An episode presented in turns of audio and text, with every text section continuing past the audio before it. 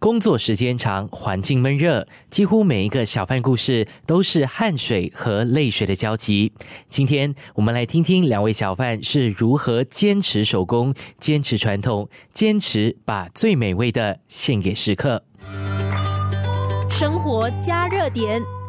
后港一到一百零五座巴沙和熟食中心中，有一位人称“独臂侠”的小贩，他是今年五十六岁的于明勇，他售卖的肉挫面小有名气。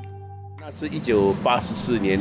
当时我刚退役而已，那么就从事那种所谓的轻工业，是机械工程来的。那么我有时候在不小心的时候被机器砸到，那么必须把整个右掌切除掉。那么从此就改变我的人生了。严格的讲，大概也是二十五年了。其实我早在三十几年前我就开始已经从事这一行了，是我以前的太太在做的，因为我只是帮她而已。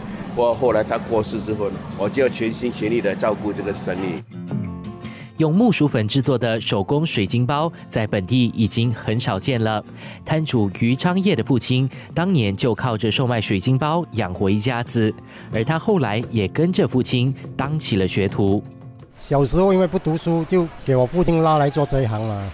没有我父亲的好像他很严格的，如果你做不到他的水准啊，他就会骂人的。那么我几个哥哥受不了，我就跑掉。我就哎呀，装着耳聋了，不要管他。所以才学到了。所以你听我讲，简不简单？不简单。那个时候是没有前途的工作啦，就是哎呀，一天过一天呐。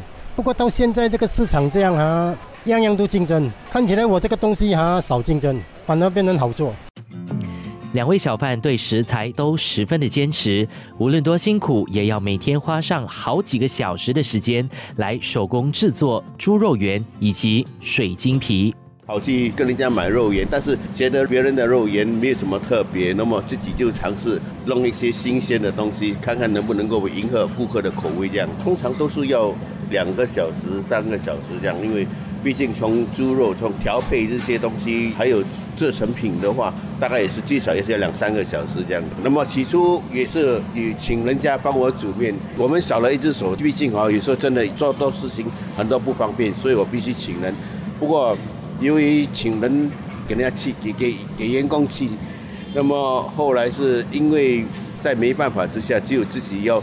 刻苦一些，你要自己要尝试来做，没办法了。但这个毕竟是我做了这样多年的，我只能够任劳任怨。毕竟两只手做工比较方便嘛，我就一直走，这样全部的东西要做到完，的我的左手就要全部包。生活加热点，我现在是三种啦，哦，泥豆沙是甜的啦，那个满光啊是咸的啦。因为我做三种已经做不来了，因为那个料啊什么都是自己煮的，如果你跟人家拿现成的都不好吃的了。不过你自己本身也是要研究了，因为它的粉有时软，有时硬啊，有时弹性很高啊。这个啊，不是说一下子就能够掌握那个粉质啊，很难的。据我所知哈，面粉比较容易做，因为面粉在市面上哈，你看啊，包也好了，面也好啊，全部你走到哪里都有的，就是这这个东西，你掌握不好，就是你会放弃的，因为它做了一次破一次破，不然就粘在一起。回忆起当年，两位小贩都有些感慨，但是庆幸的是，困难克服了，苦日子如今也已经熬过来了。不会啦，现在已经习惯了。其实刚刚开始的时候，就烫面啊，还是把那个面跟那辣椒混合在一起的时候，会比较辛苦。不过这些已经克服了。啊，烫面的话，其实通常每一个人都会，就好像你在家里吃一碗梅 i 面的话，只是那个步骤这样而已。如果我们做干面的话，是最重要是辣椒，所以我特别要星期五还要特别休息一天，我们跟我太太两个人这样一起来完成这些东西，大概是一百多两百碗这样啦，肯定了。不过没办法啦，不过这个是多多少少也是一点成就感，也是能够让人家知道说人家行我也行。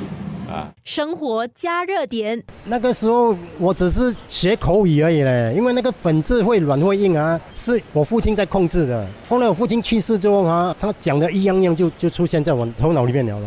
因为是破嘛，你做是算百利的嘞，你一破啊你就头痛了嘛，不然就倒掉啊，不然就没有人要啊，啊就是那个时候最困难的时期咯。现在我六十多岁了嘛。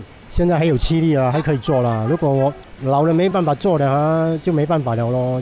不过我的朋友跟我讲，他说你这样辛苦啊，你的后代看了怕吗？那么以后的下一代啊，他没看到这么辛苦吗？他只是看到你的名声而已嘛。啊，他们就有兴趣来也不一定啦。所以他就跟我提议说：“你把秘方留下来，以后你的后代啊可能会来学也不一定嘛。”这个是大问题来的。你要有兴趣，你教人花要自然开才会美的。你你硬硬把它剥开，哪里会美？辛苦了大半辈子，也应该是退休的时候了。寻找接班人是许多小贩最头痛的问题。